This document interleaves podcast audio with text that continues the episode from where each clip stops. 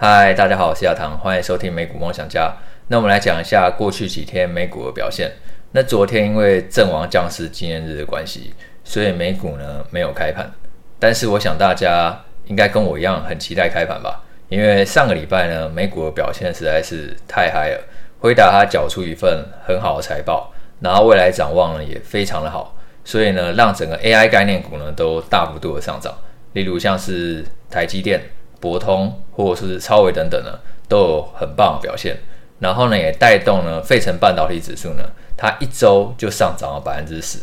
比起其他三大指数，不管说是道琼或者说是标普，还是纳斯达克指数，都是一个更好的表现。因为辉达它主要就是在费城半导体的成分股里面嘛，然后去推升其他成分股呢，都有一个相当不错的涨幅。那关于辉达财报还有展望啊，我们在上一集 podcast 当中已经有先跟大家分享了。那其实以整个业务来看的话，虽然说 PC 晶片的部分表现还是比较疲软的，可是资料中心业务还是很强。因为企业呢，它开发大型语言模型还有生成式 AI 需求呢是非常强劲的。然后它耕耘很多年的自驾软体的部门，那车用镜片呢表现也非常好，跟去年比起来呢，成长了超过一倍。那其实辉达执行长黄仁勋呢，他是认为说呢，未来这个资料中心呢会迎来全面的升级，而且这个产值是高达数兆美元的，现在就只是未来十年成长的起点。所以整个 AI 需求呢，它是非常看好的。那其实不止辉达，它对于未来展望非常乐观。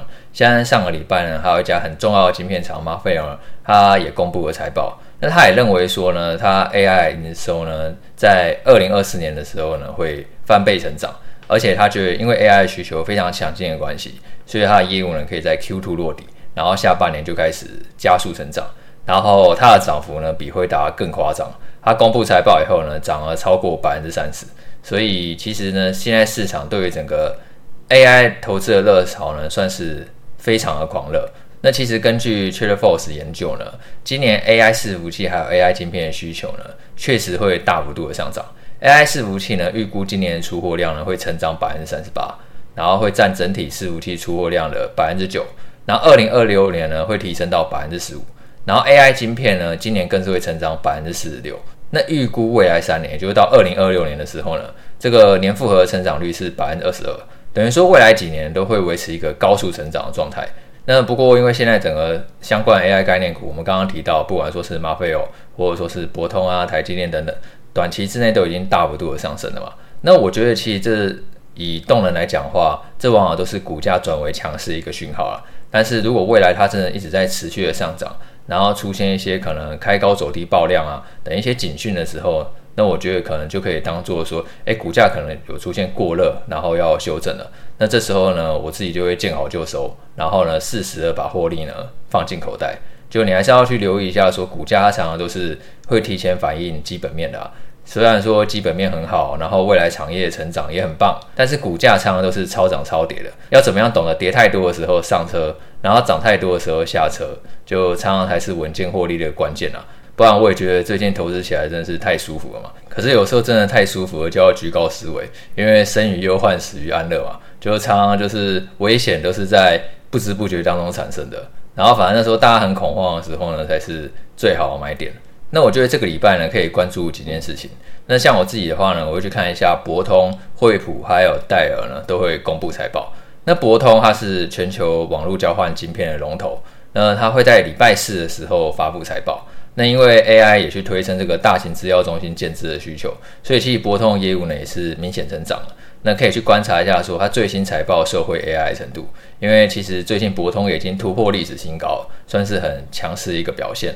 那可以去看一下，说最新财报呢，它实际呢受惠 AI 程度呢到底有多少？我觉得应该是会不错啦，因为其实博通它整个业务，我觉得过去以来我都观察它很久，它的成长一直都是还蛮健康的，而且它产品的竞争力呢也是很好的。那可以去观察一下，说最新财报它受惠的程度。然后另外惠普还有戴尔呢，它都是知名的 PC 还有 NB 的制造商，那他们会分别在周二还有周四的时候发布财报。那其实从上个礼拜辉达的财报也可以看得出来说，PC 晶片的需求还是比较疲软的，整个 PC 的需求就还是在持续的下降。就并没有说很快复苏的迹象。消费型电子还是比较疲弱啊。现在支撑整个市场就是车用、工业、伺服器等这些比较长期成长的需求。那一些智慧型手机啊，或者说是 PC 啊、NB 啊等等，现在需求看起来都还是蛮弱的，没有什么太大一个起色。甚至下半年原本会认为会强劲的复苏，现在看起来这个时间点也可能延后到 Q 四。那惠普还有戴尔，它这个礼拜二还有礼拜四就会公布财报，那你可以去观察一下，说 PC 需求呢有没有出现一个落底反弹的讯号。然后还有另外就是这个礼拜我呢会公布五月非农就业人数。那预估呢，这个月呢是会增加十八万人，相较四月的二十五万人会在略微下滑。那因为就业人数强弱会影响联准会货币的政策，所以因此常常都是一个重要的观察指标。因为如果说就业人数太强的话，大家手上都有钱，那通膨就容易上升。那联准会可能就会觉得现在降息可能并不是一个很好的主意，甚至可能决定会升息。那反过来说，如果就业人数真的开始减少了，大家手上开始没钱了，诶，通膨就不会增加嘛？那联准会它暂停升息，甚至降息的机会呢就会提高。那联准会它即将在六月十三号还有到六月十四号召开利率决议，所以这个就业数据呢会是一个很重要的一个参考。那之前鲍威尔他已经暗示说，升息循环已经走入尾声了，但是如果五月非农就业人数可能意外的高。那或许呢，又会让联准会担心通膨复燃，又或者说市场它对于利率的预期呢，就会开始改变，认为说，诶，也许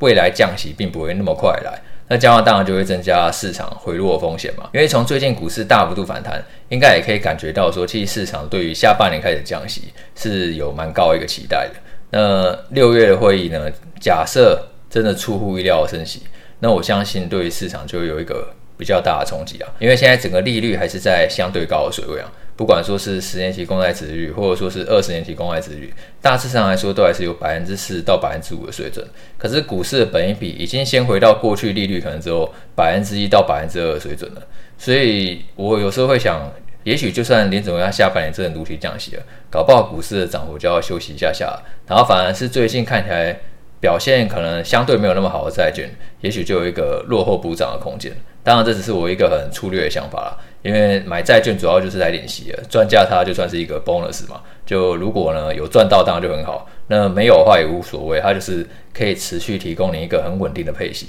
那股票的话，当然就是要赚它未来的一个成长性。那我觉得像最近市场追捧 AI 概念股啊，我觉得它确实成长性是有的。然后未来需求也非常的强劲，因为黄仁勋他这几天都还待在台湾嘛，那其实他不管在那个电脑展演讲，或者说是在台大演讲，他都已经讲说 AI 会开启一个新时代。那我觉得也是非常认同的，因为 AI 应用的场景呢是越来越多元，它可以帮助各行各业人去提高生产力，所以我对于 AI 产业它未来可以持续的成长，我觉得是。不会有什么太大怀疑的，但是股价它可能就是常常会超涨超跌，所以上涨的时候不要太乐观，然后下跌的时候不要太悲观，比较可以持盈保泰啦。那我觉得接下来可以留一个风险，就是说虽然今年的涨势呢很舒服，但是如果你有仔细去看那个涨势的贡献者的话，其实绝大部分呢就是科技股。今年纳斯达克它已经涨了百分之二十二，然后标普涨了百分之八。为什么会有这么大的差别？就是因为纳斯达克它几乎都是科技股嘛，所以涨势呢是明显更高了。然后标普涨了百分之八，